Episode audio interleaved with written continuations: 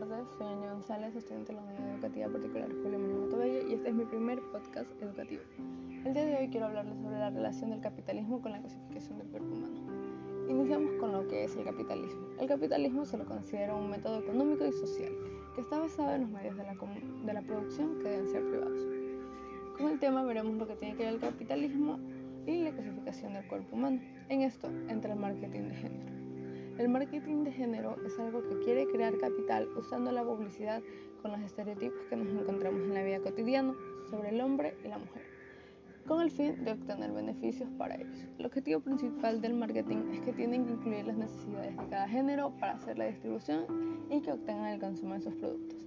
Tenemos de ejemplo las mujeres con maquillaje, los hombres con perfumes y cuerpos en forma en ropa interior. Y esto nos hace pensar que así nos veríamos nosotros. Asimismo, como te venden este marketing, también te venden un marketing falso. Pongo de ejemplo lo que me han enseñado en clases un profesor. Nos mostró una chica toda linda, toda bien vestida, lavando un auto. Esto va a hacer que pueda atraer a los hombres porque piensas que va a estar una chica linda lavando tu carro. Algunos estudios dicen que el ser humano es un ser económico y es verdad que la naturaleza humana es una naturaleza económica.